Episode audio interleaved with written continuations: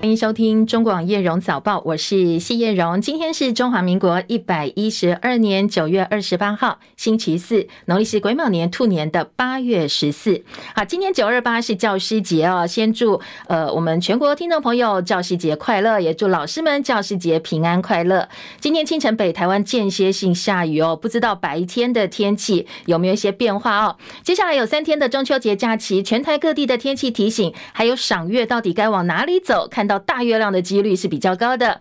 相关内容呢，连线请教的是中央气象署的预报员陈佩安。今天台湾附近环境风场仍然是东北风为主，所以迎风面水汽多多少少会造成桃园以北、东半部地区还有恒春半岛会有不定时的降雨。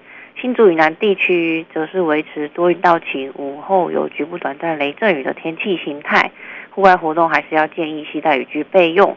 气温方面，在各地的早晚低温大约是二十五到二十七度，高温则是三十一到三十四度。其中在苗栗头份一带有接近三十六度左右的高温发生的几率，所以请外出要注意防晒，并多补充水分。嗯，佩安，我刚才有请教哦，就是接下来因为有三天连假嘛，哦，中秋节天气提醒，还有赏月部分，可能在全台各县市哦，哪些几率，哪些地方赏月的几率是比较高的呢？呃，基本上因为呃持续受东北风影响，所以其实北东的水汽仍然是比较偏多的状况。那需要等呃可能等水汽比较没有这么多的时候，才有可能有机会看到。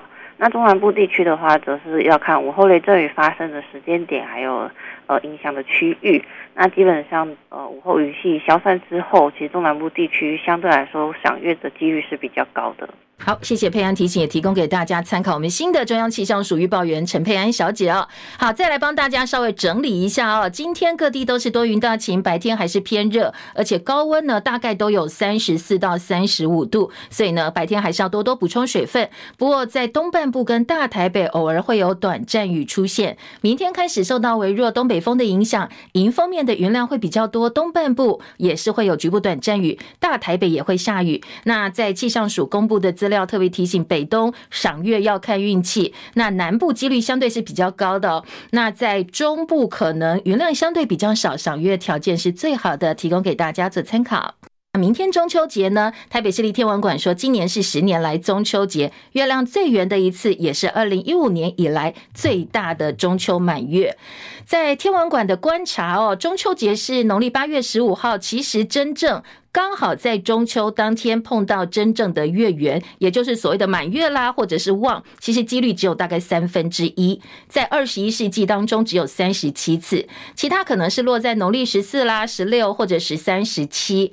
下一次中秋同一天满月就要等到二零三零年了，但是满月发生不见得月亮已经升起，所以像今年要能真正看到完美的中秋满月，还要再等更久，要等到二零三七年。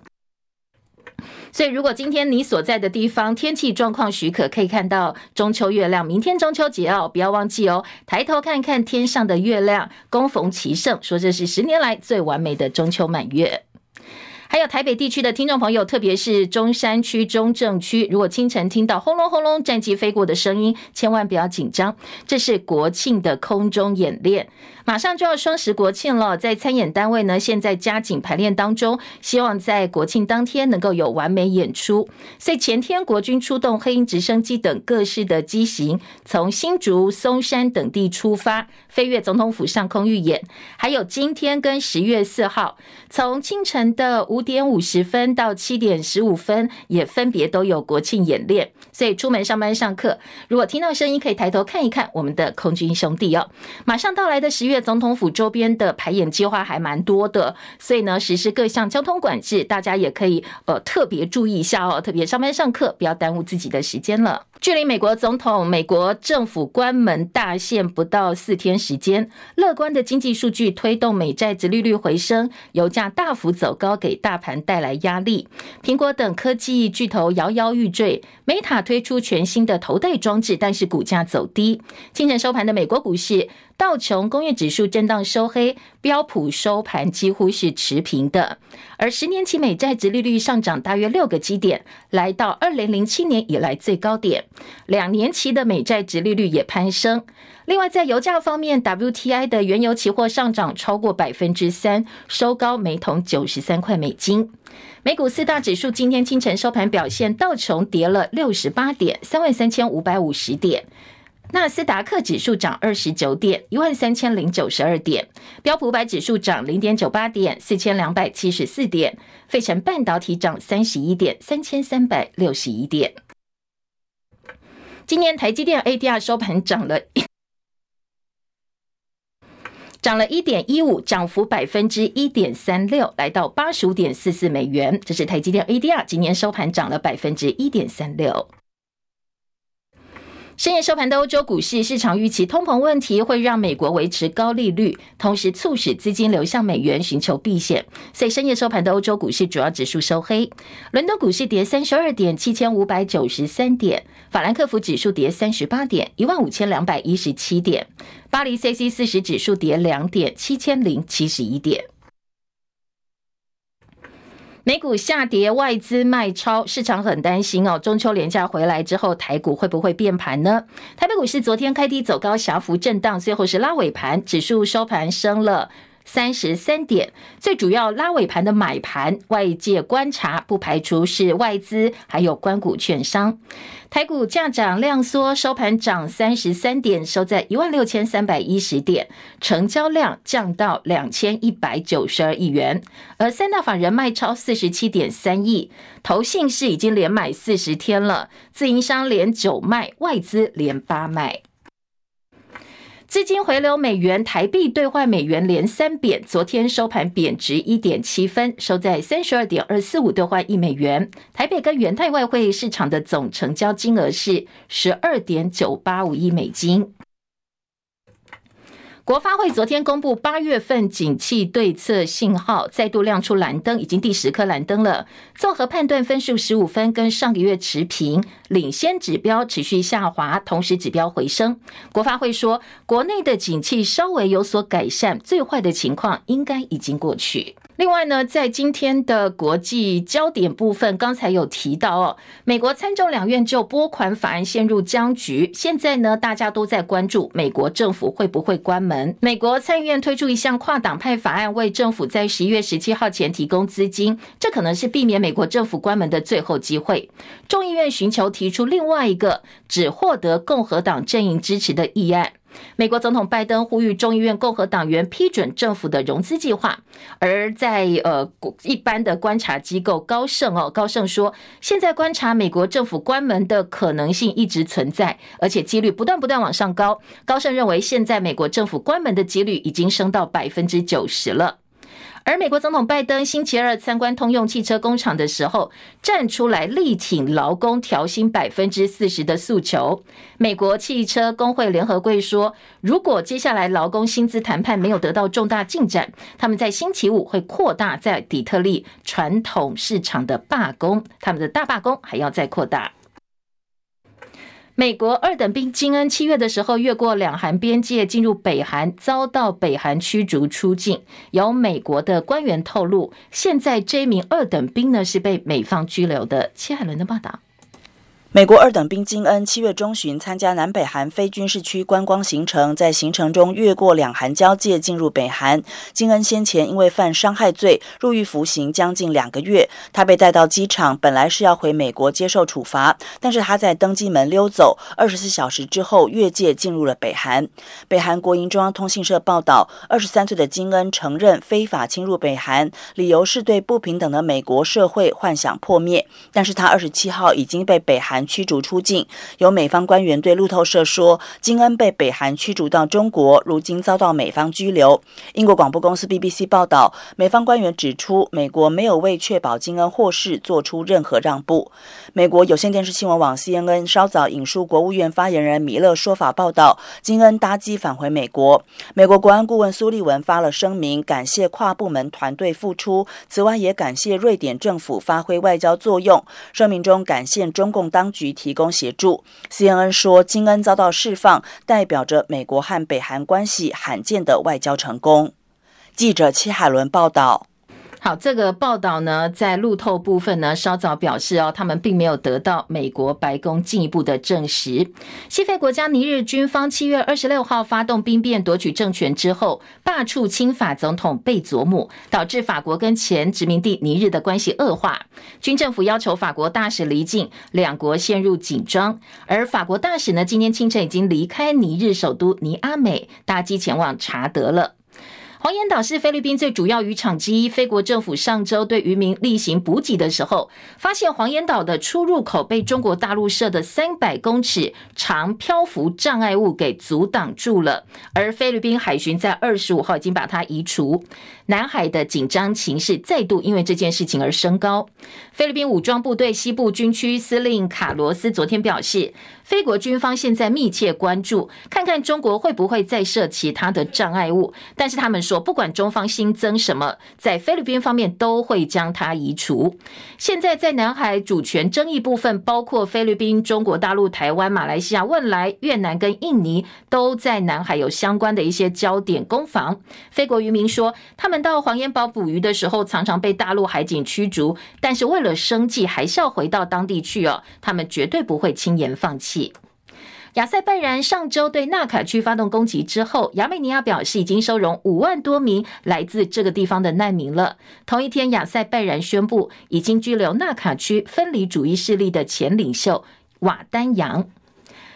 而美国的共和党今天举行了党内总统初选辩论的第二场辩论会。共和党籍众议院中国问题特别委员会主席盖拉格说：“好，这一场共和党总统初选辩论呢，必须要谈到中国跟新冷战以及保卫台湾相关的议题。”他说：“最显然的问题是。”我们是否应该保卫台湾，以及我们可以如何的整建军队，让防御实用有效，同时解决招募危机？盖拉格告诉《纽约邮报》说，他希望看到二零二四年总统大选当中，共和党潜在提名人能够试图说服美国民众。如何以及为什么必须要赢得跟中国的新冷战？他说呢，在中国国家主席习近平意图要推翻美国全球超级大国地位之际，美国需要一位有抗中计划的总统。那当然，他觉得辩论重点是。之一哦，是说美国到底该不该保卫台湾，以及如何保卫台湾，要不要出兵保卫台湾，应该是共和党总统初选辩论会的主轴之一。社群媒体巨头脸书母公司 Meta 宣布要推出一系列在 Messenger 服务当中使用的新聊天机器人，而这聊天机器人是有个性，而且会专注某些主题。戚海伦的报道。脸书母公司 Platforms 向消费者推出他们第一款生成式人工智慧 AI 产品，包括可以产生文字回复以及逼真图像的聊天机器人。Meta 执行长祖克伯在活动中更新了他的计划，以打造身临其境的元宇宙。这是 Meta 第一款可以和用户直接互动的生成式 AI 产品。祖克伯说：“这不只是回答问题，这是关于娱乐，可以帮助你做一些事，和周围的人建立联系。”他强调，这项创新很重要的是。确保每个人都能使用这些科技创新产品，每个人都负担得起，很重要。英国广播公司 BBC 报道，这是迫切希望生产更准确和个人化人工智慧的科技公司之间新一轮关于聊天机器人的军备竞赛。报道中说，一些美国影视名人已经签约，把他们的个性借给不同类型的聊天机器人。记者戚海伦报道。日本的核污水排放入海，现在俄罗斯考虑要跟进中国大陆禁止日本的海鲜进口了。好莱坞编剧工会决定接纳资方建议，结束他们的大罢工。这一场为期将近五个月的行动，让美国经济蒸发大约五十亿美金，换算台币一千一百六十一亿元。好，这是好莱坞编剧工会昨天的声明，在美国时间星期三凌晨，台湾时间是昨天下午三点钟，正式结束了大罢工哦。他们针对调高高薪资啦，以及使用人工智慧 AI 状态下，还是要保护一般员工权益等等，大家关心的议题呢，达成了共识。而在伊拉克北部有一场婚礼发生大火，至少一百一十四人死亡。为什么？等一下广告之后回来告诉大家。好，刚才伊拉克北部这一起外电这个婚礼大火，造成了一百多人死亡，一百多人受伤哦，所以死伤加起来呢是超过两百人。初步调查之后发现，可能酿灾原因是。婚礼上放烟火，加上大厅使用高度易燃、低成本建材，所以天花板掉落。而在当地立刻第一时间紧急出口又没有完善的这个呃这个配置哦，所以呢阻碍了逃生，造成了这一场大悲剧。因为这场婚礼大概有一千多人参加，所以当地的消防局说死亡人数跟受伤人数在统计之后可能还会不断增加。巴基斯坦爆发结膜炎大流行，超过五万六千多所学校今天通通。是停课的。英国的泰晤士高等教育特刊公布二零二四年世界大学排名，英国的牛津大学连续第八年蝉联全世界第一名。台湾大学是台湾排名最高的学校，世界排名第一百五十二名。好，这一份英国泰晤士高等教育特刊公布的世界大学排名前五名分别是牛津、史丹佛、麻省理工学院、哈佛大学，还有剑桥大学。在亚洲学校当中，排名最高是大陆清华大学第十二名。北京大学第十四，新加坡国立大学第十九。那台湾刚才提到，台湾大学排名最高一百五十二，进步了三十五名。好，第二名大家可能会稍微有点意外哦，是中国医药大学，位在世界排行榜第三百零一到三百五十名之间。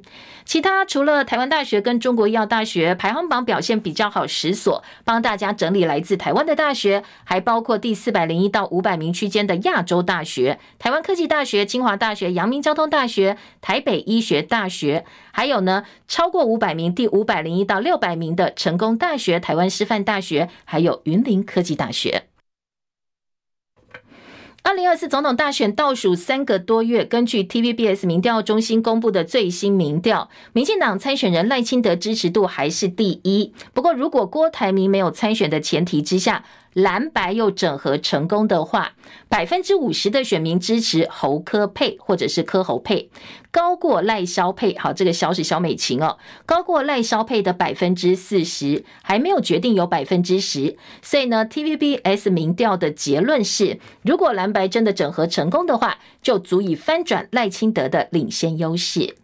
中时新闻网今天也有一份民调，重点也是侯柯配，说侯柯配支持度首度破四成，上升到百分之四十点二，胜过民进党赖清德跟萧美琴搭档的赖萧配，赖萧配是百分之三十二点六，双方差距七点六个百分点，而且有过半的受访者认为，只有在野整合才能够逆转二零二四总统大选的选情。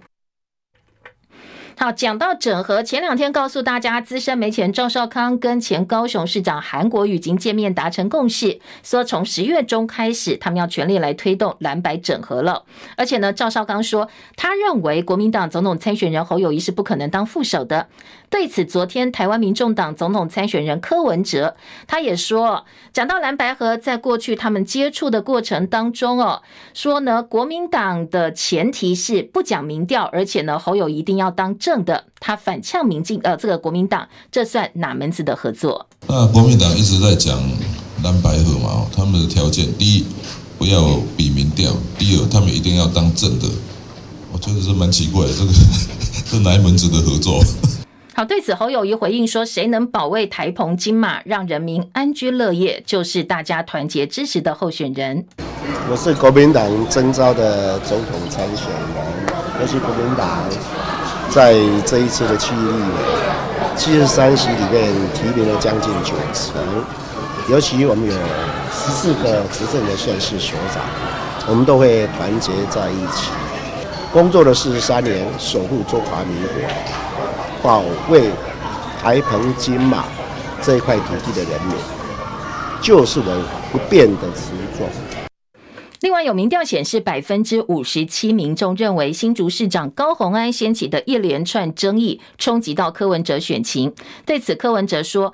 呃，高虹安会协助相关事件、相关案情的真相及早真相大白。他说呢，高虹安的案子正确的讲法是一分真九分假，也提醒民众哦，从去年选举到现在，高虹安事件十件事情当中有八件是假的。二零二四总统大选在即，民进党总统参选人赖清德，他昨天首度表示，希望未来副总统人选优先考虑女性，而且如果有机会领导国家，女性占阁员三分之一是他努力的方向。民进党今年创党三十七周年，党主席赖清德昨天到创党地圆山大饭店，跟一些创党先进共进午餐。不过呢，创党元老钱立委魏耀前在场外举起白布条抗议。他说：“我们创党，我们有罪恶感，我们心很痛，在滴泪。”他对于现在民进党部分关于贪腐啦，或者是一些比较腐化的呃现象呢，感到相当的痛心。对此，民进党发言人张志豪回应说：“对于有资深党员提出不同的意见，民进党会倾听。但是如果批评的内容跟事实不相符的话，民进党会提出澄清跟说明。”好，再来关心的是今年的秋冬病毒细菌活跃，医疗院所出现了大量患者挤爆急诊室跟门诊。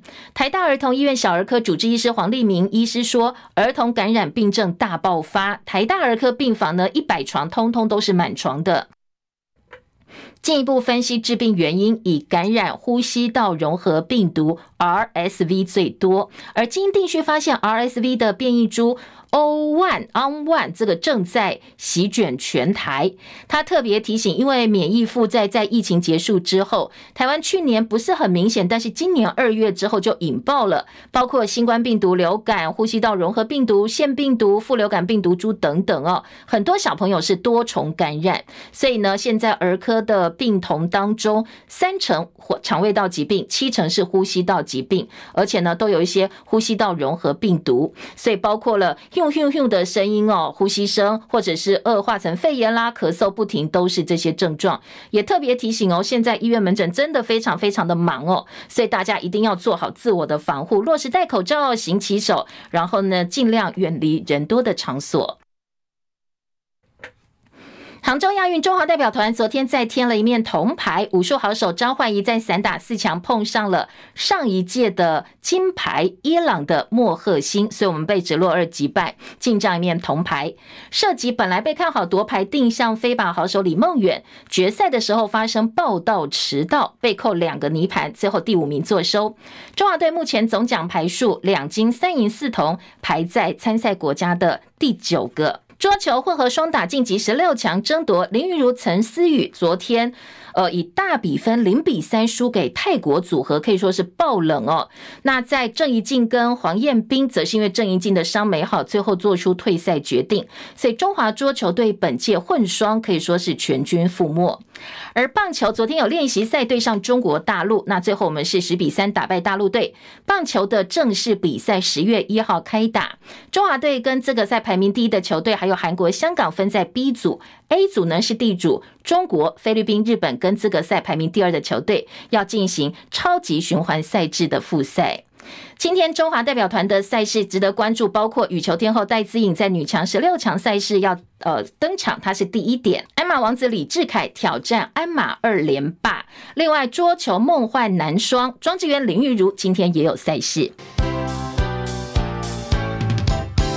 中广早报新闻。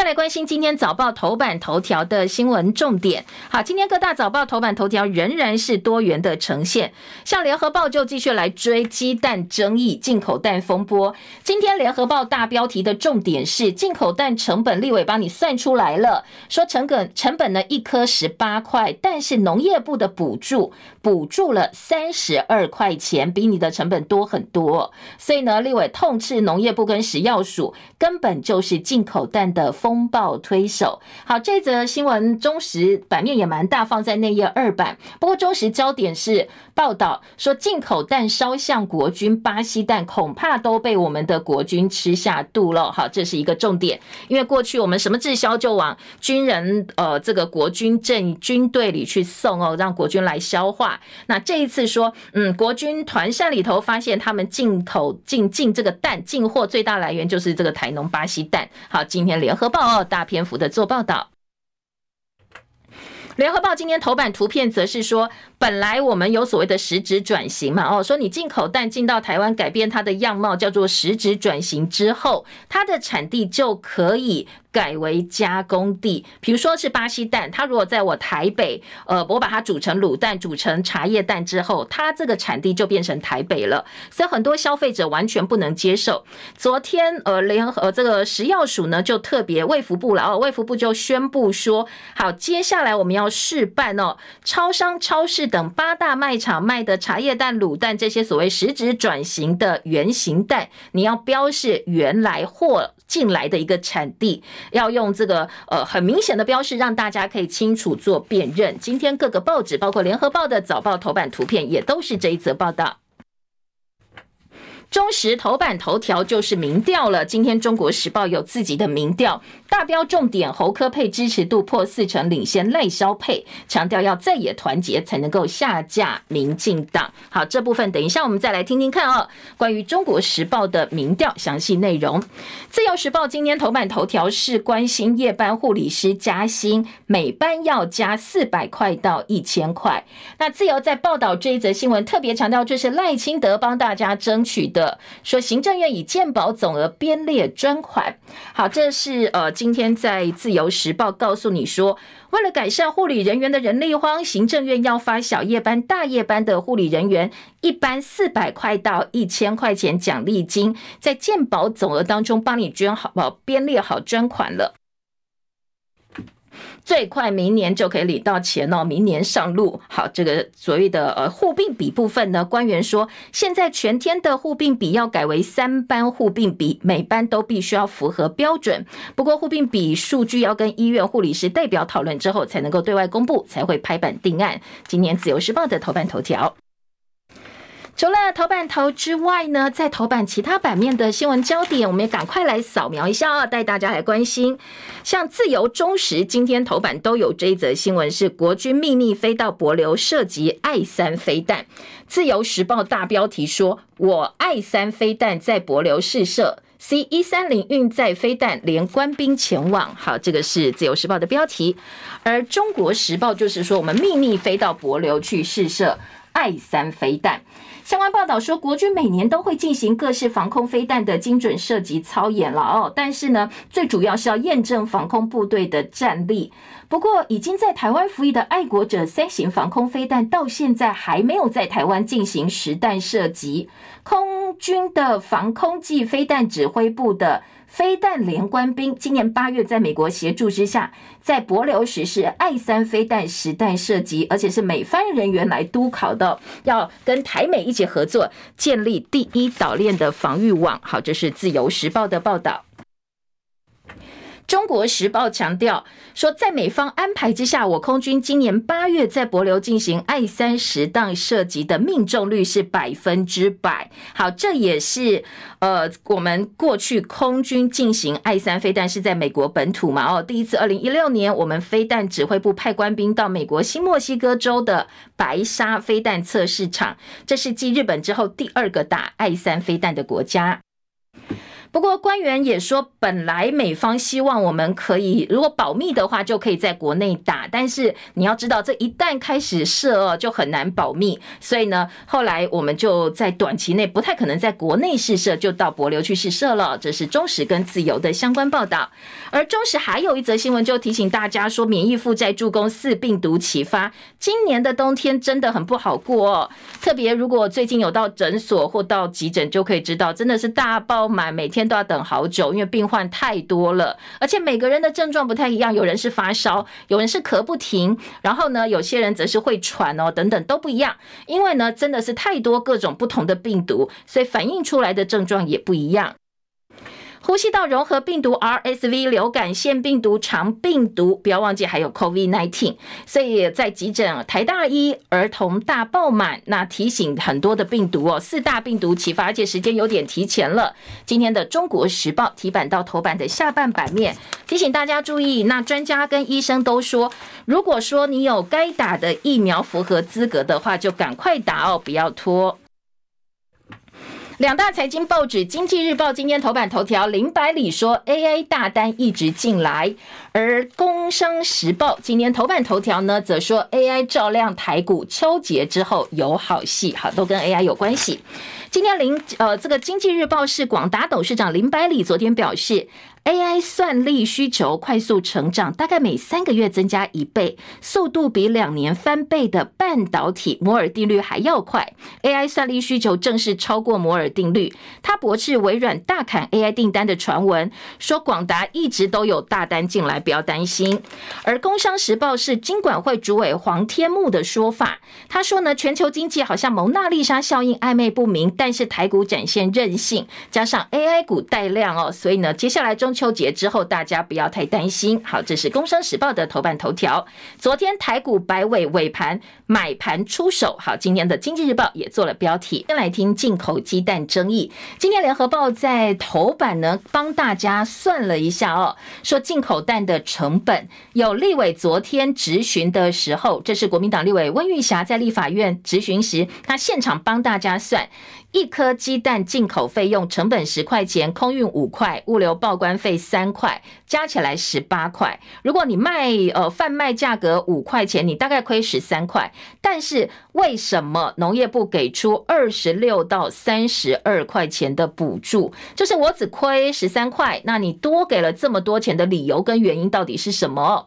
农业部次长杜文珍说，每颗三十二块钱补助是特殊个案，不是通案，因为呢进口业者。要负担通关的关税、营业税、检验费用，农业部按照实际到案价格事实认定，每批的补助金额都不一样。好，那之前农业部说进口业者大概只赚了百分之八的服务费，农业部解释各国原装原装蛋生产成本不一样。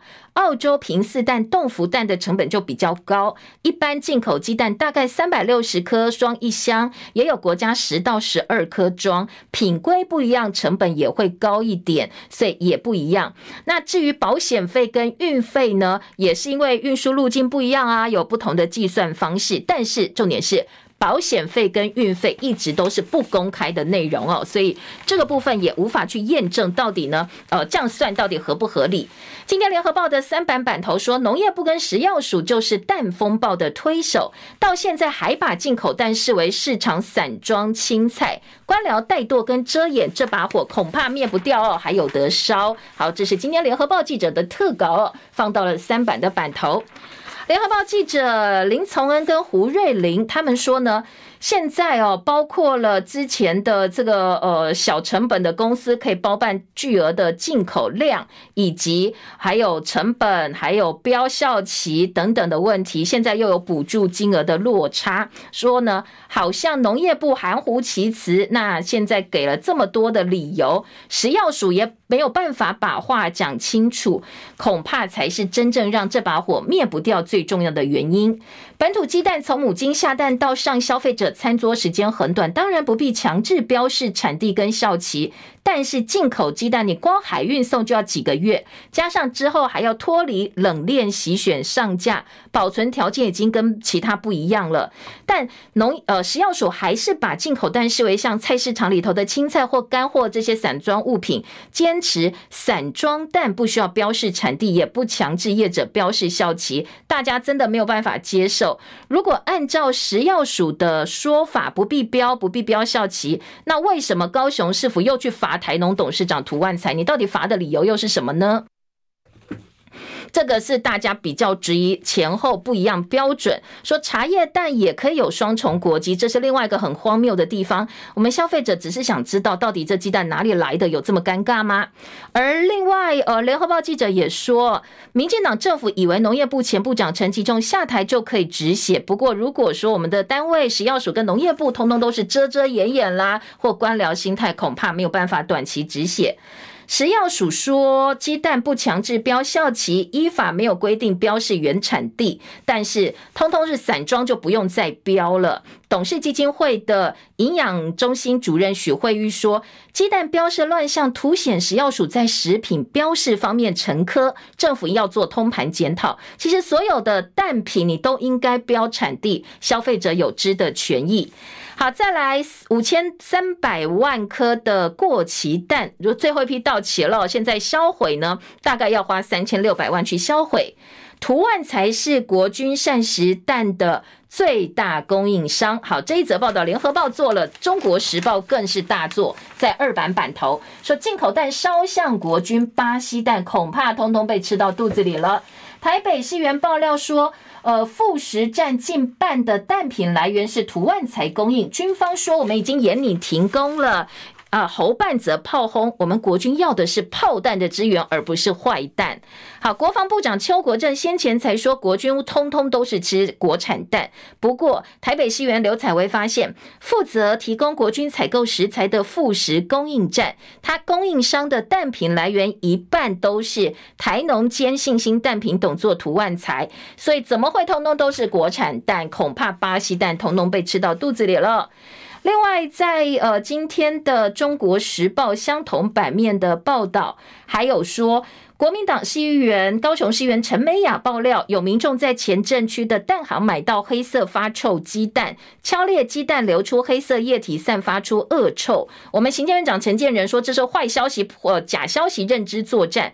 但是呢，呃，这个陈美雅说，人民投诉就他亲身经历，那执政党必须要把话说清楚，不能够一个假讯息就草草带过了。再来，立委要提案，十天内必须要公布所有进口蛋的流向。虽然农业部说制品很难追查，但是现在的共识就是赶快告诉大家哦，这个进口蛋跑到哪里去了。呃，再来听昨天呃林北好油的版主呢，这几天持续遭到威胁。今天的联合报有说，网络恐吓频传，内政部长林佑昌说，大部分都是跨境透过 VPN 虚拟私人网络从境外跳频，所以必须要修法才能够真正找到。像粉砖林北好油被威胁，还被冒名去恐吓总统府。昨天总统府说又收到新的恐吓，所以到底是绿营的网军呢，还是境外 IP，还是说不知道谁花钱请？境外 IP 等等等，到底该怎么查哦？检警打算要修法，而林北好友也说，他停更之后呢，因为威胁照片，他其实前天了哦，又发了三千多字长文。不过我们一大早要写新闻的时候，发现哎，昨天怎么都看不到？他说呢，林北好友的这个版主林玉红说，不是我下架我自己写的信哦，而是太多人来检举我的文章，根本留不了多久就被平台给下架了。好，这是联合报的报道。至于自由时报。则说侯友谊广告抹黑进口蛋，农业部痛斥政治操作。好，自由是把焦点放在侯友谊最新的竞选广告，质疑农业部图利贸易商点名进口鸡蛋最多的超丝资格相当可疑。那农业部昨天就全力来反击了，说呢侯友谊阵营是抹黑着政府苦心进口的进口蛋。今年自由时报做到大标题的位置。下半版面还有包括了关于呃茶叶蛋的标示，到底什么样是应该现在合法的标示哦？八大通路示办的一些规定，今天也做了呃还蛮大篇幅的报道。好，再来，今天联合报的二版版头是民进党呢，昨天呃，今天党庆嘛，哦，昨天在圆山饭店有创党元老的参会，创前立委魏耀前到现场举白布条说，我们开创的民主进步党已经沦为独裁贪污恶霸党。好，透过直播可以来看一下哦，他昨天在现场拉白布条的呃一张照片。联合报大标题说，创党元老举白布条抗议民进党沦为独裁贪污。党好，这是联合报今年二版大标。而记者蔡靖宇的观察说，欠缺反省，老同志之怒不会只是个案。说民进党当初创党的时候，就是为要钱，以牙医师工会名义去租圆山饭店场地。当时为了怕圆山饭店反悔，他还多付定金。没想到旧地重游，竟然是他发现他熟悉的民进党不见了，所以强力批判前后对照，显得讽刺性十足。他呃，这个昨天抗议的内容呢，他说新潮流好像岛上的哥吉拉一样哦，说包括了高端疫苗，包括进口巴西蛋，包括南部的光电破坏养殖生态，还有八八枪击案，然后很多等等，绝对权力，绝对腐败，新潮流派系呢盘踞政府各个部门，把持银行跟国企，掏空国库等等，骂得相当的有力。民进党创党元老对民进党真的是呃这个有点痛心疾首哦，他。他看到目前的很多现况，所以昨天到圆山饭店举白布条了。但是民进党说他的批评很多跟事实不符啊，所以呢，在这个部分呢，民进党要特此澄清，说魏耀前在二十三年前已经理念不合退出我们民进党了。我们民进党是保持创党初衷，继续壮大台湾。另外一位创党党员前立委郑宝清也说，一个政党是有核心价值才把大家凝聚在一起。现在民进党价值已经不见了，相信不只为要钱，会有更多的人出来唾弃民进党。好，当然联合报的观察特稿也说，这不会是个案了哦，会有相当多，因为他少了反省，就不会改变，就不会呃进步。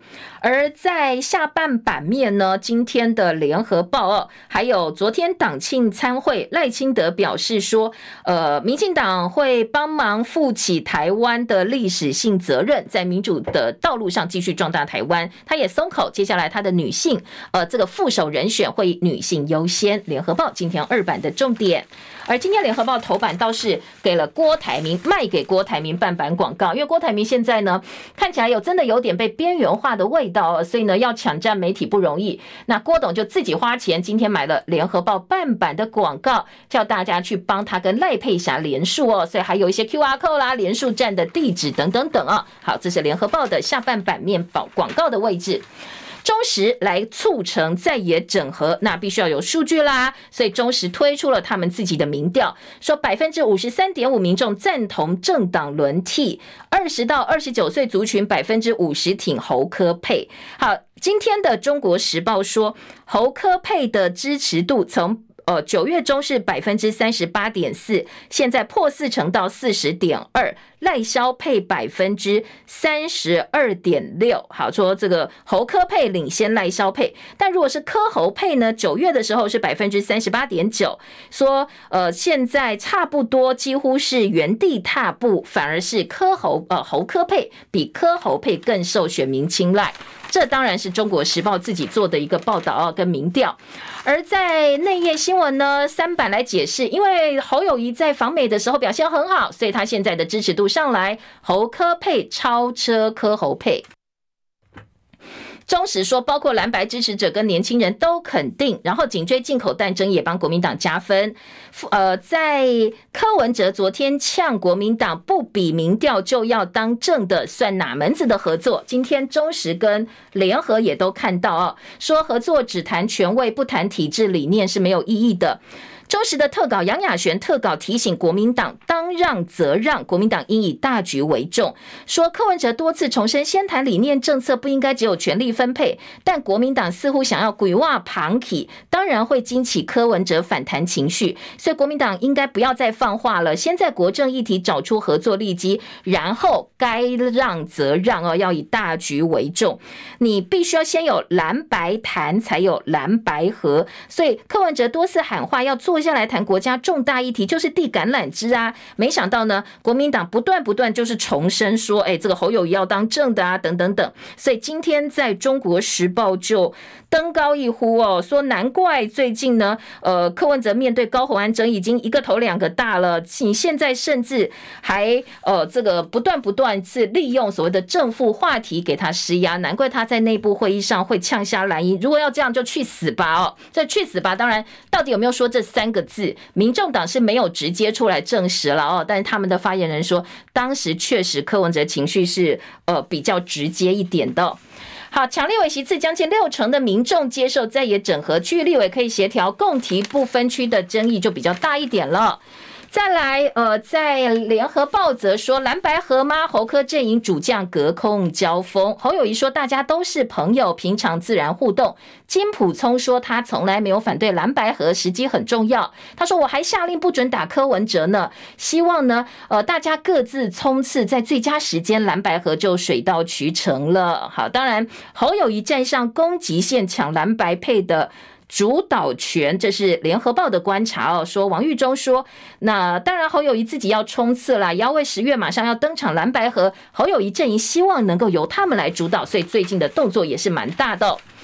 再来听到的是今天早报在内页新闻教师节的话题。联合报呢，今天在内页六版说，教师节中小学老师三成都不快乐，因为老师很多都要兼行政工作，他们的压力真的太大了。学生家庭功能不彰，现在很多家庭都把教养的责任推给老师，啊，送到学校去拜托老师帮忙，然后双手一呃一摊就不管了。说好，老师要教功课，要负责孩子的教养，有些还要处理情绪问题啊，每天还要花二点五个小时做行政工作，所以很多教育团体利用教师节哦。昨天呃，教育团体出来呼吁说，希望学校不要再当其他部会局处的业绩提款机了，你学校就应该建立一个行政任用制度，例如呢，老师可以行政轮替，不要再把呃这个行政责任丢给教育现场，让老师们去一个头两个大，压力这么大，那难怪教师慌哦，大家都不想当老师了。自由时报二版说，教师节好礼，专任特教助理员四年要增加一千六百人，月薪制不会低于三万块，服务时数计酬最多可以增加百分之二十。好，这个是教育团体特教助理员的人力部分。呃，在今天的内页新闻，还有呃，《自由时报》说，敬师节的礼金两千块，明年台北市渴望恢复。本来是呃，这个被减薪了嘛，然后被减少奖金，柯文哲缩水为六百块，但是现在蒋万安说没关系，我们会恢复给你，要恢复到呃这个两千块钱。